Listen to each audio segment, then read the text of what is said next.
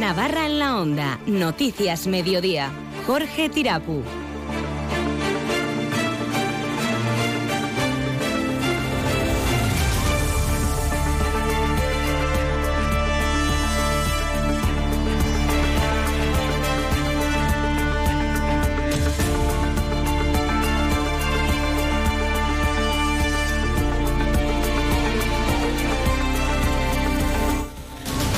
Hola, ¿qué tal? Buenas tardes. Esta tarde agricultores y ganaderos han organizado una gran manifestación. Será a partir de las seis en favor del sector primario y el mundo rural en el que invitan a participar a toda la ciudadanía. Una cuestión que se ha colado en el Parlamento donde UPN y PP han solicitado a estas horas un plan de choque al gobierno. Miguel Bujanda de UPN, Javier García del Partido Popular. Toda esta reivindicación que ha habido en las carreteras es el hartazgo de una sociedad que no nos entiende. No puede permanecer impasible mientras uno de los sectores más importantes se deteriora Comisiones Obreras, mientras tanto, alerta de que Navarra es la comunidad con mayor brecha salarial, donde las mujeres cobran un 27% menos que los hombres. Detrás de estos datos están los cuidados que recaen mayoritariamente las mujeres y la temporalidad de los contratos. Carolina Vidal es secretaria confederal de Igualdad en Comisiones Obreras. Que si las mujeres trabajáramos en la misma intensidad de jornada que trabajan los hombres, la brecha descendería hasta el 5%, desde el 18,6%. Hoy se conmemora el Día Internacional del Cáncer Infantil, enfermedad cuya supervivencia en Navarra asciende al 80%. Durante el pasado año se detectaron en nuestra comunidad 22 casos. Olaya Juárez es la presidenta de Adano. Eh, bueno, Adano recauda fondos para atender a las familias, para hacer un apoyo psicosocial, todas las necesidades que puedan tener. Entonces llegamos a la colaboración para poder sacar adelante nuestros proyectos. Y Baluarte acoge los próximos 23, 24 y 25 de febrero una nueva edición de Navartur, una feria en la que Menorca es el destino protagonista y en la que habrá más de un centenar de expositores. Luis Cortés es el director de Navartur. El plato fuerte, durante años hemos organizado un congreso internacional de turismo rural, de turismo gastronómico y este año hemos ido un poquito más al grano, fomentar la comercialización. Son las 2 y 32 minutos, comenzamos. Las noticias de Navarra. Onda Cero.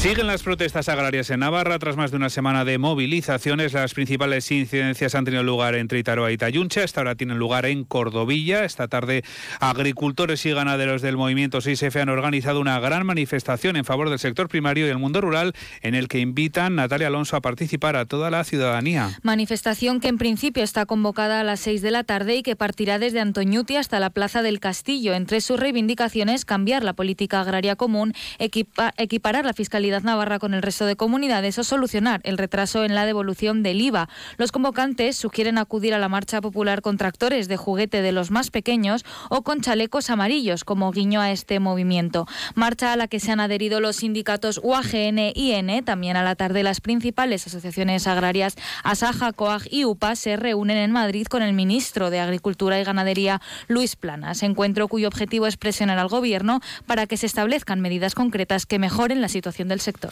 Una cuestión, la de las movilizaciones del sector agrario, que ha entrado de lleno en el pleno de hoy en el Parlamento de Navarra. UPN y Partido Popular han presentado sendas iniciativas en las que se pide la elaboración de un plan de choque que recoja las necesidades del sector agrario y ganadero, dialogando con las organizaciones agrarias. Es un debate que está teniendo lugar ahora mismo en la Cámara y en el que el portavoz en esta materia de UPN, que es Miguel Bujanda, se refería al número importante de trabajadores en este ámbito. En torno a 30.000 personas trabajan en el sector agrario y ganadero en nuestra comunidad esta reivindicación que ha habido en las carreteras es el hartazgo de una sociedad que no nos entiende, de una sociedad que está priorizando muchas cosas que no tienen que ver con el sector primario y con la alimentación y el servicio que damos a esta ciudadanía. Petición que llegaba también por parte del Partido Popular. Su portavoz parlamentario, que es Javier García, pedía al Gobierno un plan de choque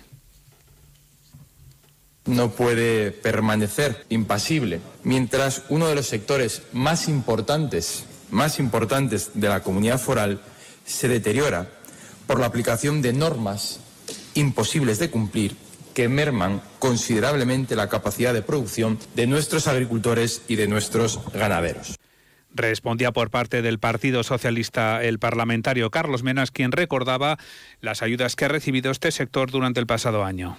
Estando de acuerdo que hay que crear un plan global, me parece importante recordar que el sector ha recibido eh, una serie de ayudas, concretamente en el último trimestre del año 2023, de más de 55 millones de euros en ayudas de anticipo de la PAC, siendo Navarra de las pocas comunidades que ha adelantado y ha flexibilizado ese pago.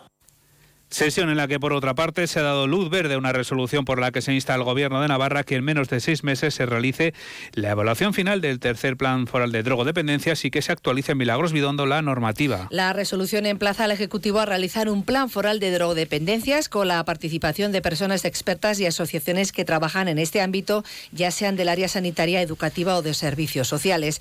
Del mismo modo, se plantea incorporar al nuevo Plan Foral la perspectiva de las adicciones vinculadas al comportamiento. Leticia San Martín y Maite Sporrin. Políticas van muy lentas, pero el problema es que los políticos eh, no dicen una cosa y hacen la contraria o dicen una cosa y no la hacen. La actualización de ese tercer plan no ha aparecido, no la hemos visto, no se ha realizado y por lo tanto la moción de H. Bildu lo que dice es, bueno, ha vencido ya el plan, ya ha pasado el año 2023, vamos a pedir un cuarto plan, puesto que esa actualización nunca ha aparecido. Como la persona no presta real atención a las situaciones, pues está pendiente de la tecnología, ansiedad e hiperestimulación, dificultades para socializar y para comunicarse, cambios de estados de ánimo, irritabilidad, mal humor, etcétera. Y sobre todo, eh, si no puede acceder al uso de la tecnología. También en la Cámara, Contigo Surequín va a proponer dar al menos 10.000 euros a quienes residan en Navarra al cumplir los 18 años. Su denominación va a ser Herencia Pública Universal y se va a financiar con lo que se recaude del impuesto de sucesiones y donaciones. Una iniciativa similar a la anunciada en campaña por Sumar que planteaba dar 20.000 euros a los jóvenes que cumplan su mayoría de edad para emprender o formarse. Miguel Garrido, parlamentario de Contigo Surequín. Creemos que desde los poderes públicos hay algo que tenemos que garantizar y al menos es que tengan oportunidades. La propuesta es eso, generar un derecho a una herencia pública universal que les dé al menos una oportunidad para emprender un negocio, para comprar una vivienda, para estudiar un máster, ¿no? Creemos que eso hay que garantizarlo y si esto no es una ayuda, es un derecho que tendría acceso toda persona joven. En el exterior, mientras tanto, se ha concentrado antes del Pleno Vox para guardar un minuto de silencio por los guardias civiles fallecidos el pasado viernes al ser arrollados por una narcolancha en Barbate. Uno de ellos, David Pérez Carracedo, que trabajaba en la comandancia de Pamplona, convocatoria que ha criticado en Onda Cero el portavoz parlamentario del PSN, Ramón Alzorriz. Muy triste, ¿no? La instrumentalización y la utilización política de las víctimas que hace Vox, mientras no participa en el devenir de las comisiones parlamentarias, sí que saca la cabeza para utilizar a las víctimas. Evidentemente que condenamos esos asesinatos, que nos solidarizamos con las familias y con la familia también de la, de la Guardia Civil. Onda Cero Navarra. Noticias Mediodía. El Tribunal Superior de Justicia de Navarra ha desestimado los recursos presentados por una asociación contra las resoluciones del Gobierno que concedían autorización administrativa para la instalación de parques eólicos en Corella, Castejón y en Tudela. En dos sentencias que únicamente pueden ser recurridas ante el propio órgano judicial, la Sala de lo Contencioso Administrativo del Tribunal Superior de Justicia de Navarra rechaza los motivos planteados en sus demandas por la Asociación Paisajes y Viñedos de Navarra contra las resoluciones dictadas por la Directora General de Industria. El Gobierno de Navarra había concedido autorización para dos parques eólicos, el Montecillo, formado por siete aerogeneradores y una potencia total de 40,6 megavatios en el término municipal de Corella, y Corral del Molino 1, integrado por cuatro aerogeneradores y una potencia total de 23,2 megavatios en los terrenos municipales de Corella, Castejón y Tudela. Comisiones Obreras alerta de que Navarra es la comunidad con mayor brecha salarial, donde las mujeres cobran un 27% menos que los hombres. Así lo recoge un informe sobre la situación de las mujeres en el mercado laboral que revela que 7 de cada 10 reducciones de jornada para dedicarse a los cuidados las solicitan ellas, o 9 de cada 10 féminas catalogadas como iniciativas en la EPA no busca empleo por temas del hogar. Y según el sindicato, aunque algunos indicadores como la temporalidad han mejorado, la subida del salario mínimo interprofesional o la mejora de las condiciones de las empleadas del hogar, seguimos siendo las mujeres quienes sufrimos brechas de género acusadas. Pilar Ruiz, secretaria de Mujeres y Igualdad de Navarra, hacia el siguiente análisis. En el tiempo parcial. Porque el 70% de quienes tenemos tiempo parcial somos mujeres, tanto es así que si las mujeres trabajáramos en la misma intensidad de jornada que trabajan los hombres, la brecha descendería hasta el 5%, desde el 18,6%. Los contratos parciales o los complementos salariales claramente masculinizados son causas que, que explican esta brecha salarial que se sitúa en el 18,6% a nivel nacional. Escuchamos a Carolina Vidal, que es la secretaria de Mujeres, Igualdad y Condiciones de Trabajo de Comisiones Obreras. Cobramos 6.634 euros al año menos que los hombres. Para equiparar el salario medio de las mujeres en Navarra tendría que crecer un 27%. Esta desigualdad se debe a varios factores. En primer lugar, la ocupación mayoritaria de las mujeres en el sector servicios, donde se cobra menos. Hoy se ha celebrado la tercera reunión de la mesa negociadora del ERTE de Volkswagen, después de que ayer la dirección de la empresa presentase la propuesta de acuerdo, el informe técnico y también la memoria técnica. La sección sindical de UGT en Volkswagen Navarra ha celebrado que la dirección de la empresa haya incluido su propuesta de realizar acciones formativas sobre el, vínculo el vehículo eléctrico durante los días de ERTE. Ambas partes se han emplazado a seguir negociando la semana que viene, como señala Onda Cero el presidente del comité de empresa, Alfredo Morales. Se traslada la semana que viene, donde, bueno, fijaremos posiciones y nosotros ya hemos dicho que nuestra posición siempre es favorable a la firma, pero como digo, ahora tenemos que ver los detalles y sobre todo ver el calendario que nos pueda presentar la dirección de la empresa. Así que continuaremos con la mesa negociadora a partir de la semana que viene. Las noticias de Navarra. Onda Cero. Hoy es el Día Internacional del Cáncer Infantil, en esta ocasión con el lema La Fuerza del Lazo Dorado. Navarra, la Asociación de Ayuda a Niños y Niñas con Cáncer de Navarra, DANO, se suma al resto de asociaciones de pacientes a nivel estatal para reclamar un protocolo de seguimiento para menores supervivientes de la enfermedad. Este mediodía DANO ha celebrado un acto en el Colegio Público San Miguel de Noán y a las seis, en el Jardín de la Memoria del Hospital Universitario de Navarra, va a celebrar un acto en memoria de los menores fallecidos. Se considera que un paciente es un superviviente una vez que lleva cinco años libre de la enfermedad. Son muchos los que sobreviven, pero también los hay que quedan en el camino, como ha explicado esta mañana la presidenta de Adano, Olaya Juárez cuando te llega el mazazo, pues te cambia la vida y, bueno, y ya sabemos que la palabra cáncer pues muchas veces trae miedo, peligro, calidad de vida, bueno, y muerte, ¿no? Muchas veces. Y estábamos en torno al 80% de supervivencia. La media suele andar entre 20 25 más o menos diagnósticos al año aquí en Navarra.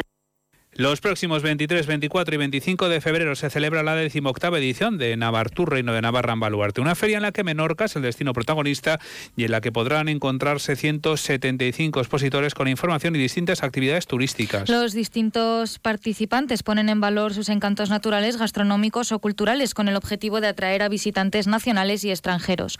Otro de los principales objetivos este año es fomentar la comercialización y lo harán contando con la participación de 21 turoperadores. Luis Cortés es el director de Navartur. Hemos invitado a 21 turoperadores de siete países en concreto, Estados Unidos, de Canadá, de Reino Unido, Portugal, de Dinamarca, de Bélgica. Les hemos organizado un encuentro, un workshop, que lo que consiste es en que los turoperadores se reúnen con los empresarios y entidades del sector, principalmente de Navarra, un turismo que aumenta sus dimensiones con el paso de los años en la comunidad foral. Ana Rivas, directora general de Turismo en Navarra, presentaba hoy los datos de este pasado año. Los turistas alojados en establecimientos turísticos suman casi 2 millones de viajeros y casi 4 millones de pernoctaciones, de los cuales el 30% es un turismo internacional. A eso habría que sumar el turismo y el excursionismo. Y ahí el INE estima que en Navarra eh, nos visitaron en 2023 5,8 millones de visitantes turísticos, con un gasto directo de alrededor de 600 millones de euros. La previsión del tiempo que nos llega un día más de la mano de la Agencia Estatal de Meteorología, hoy con Luce Pedaluz. Buenas tardes. Buenas tardes. Hoy todavía temperaturas muy altas bajarán de forma notable mañana. Hoy la máxima de 23 grados en Batán, 20 en Roncal y en Pamplona, 19 en Tafalla y en Tudela y 18 grados en Estella Lizarra. Por la tarde el cielo quedará nuboso cubierto, llegarán lluvias débiles y dispersas que se intensificarán durante la noche. Mañana viernes tendremos precipitaciones por la mañana tendiendo a remitir durante la tarde. Eso sí, en el norte pueden quedar en las horas centrales del día. Mañana la noticia, el descenso notable de las temperaturas. La máxima de 12 grados en Roncal, 13 grados en Pamplona y Batán, con una mínima de 2 grados en Roncal, 5 en Batán y 4 en Pamplona. Es una información de la Agencia Estatal de Meteorología. Gracias, Luz. Hola, Javier Salegui, buenas tardes. Buenas tardes. Ayer volví a la Liga Nacional de Fútbol Sala. Con victoria de un equipo navarro, de Gran Navarra, y derrota de otro, del Sota. Vamos a comentar esos partidos, a escuchar a sus entrenadores y vamos a hablar del campeonato de parejas de pelota mano que está ya en su jornada última, decimocuarta, de la primera fase. Falta por saber quién se clasifica para semifinales. Está el tema muy interesante y lo vamos a comentar. Todo esto en un gran día para donar sangre. Cualquier día es un buen día para llevar a cabo esta acción solidaria que salva vidas. En la web de Adona tienen ustedes toda la información y el teléfono para pedir cita y poder donar sangre. Hasta las 3 de la tarde les acompaña Javier Salegui en Onda Deportiva. Hasta aquí llega la información de Navarra. Buenas tardes. Onda Cero Navarra. Noticias Mediodía.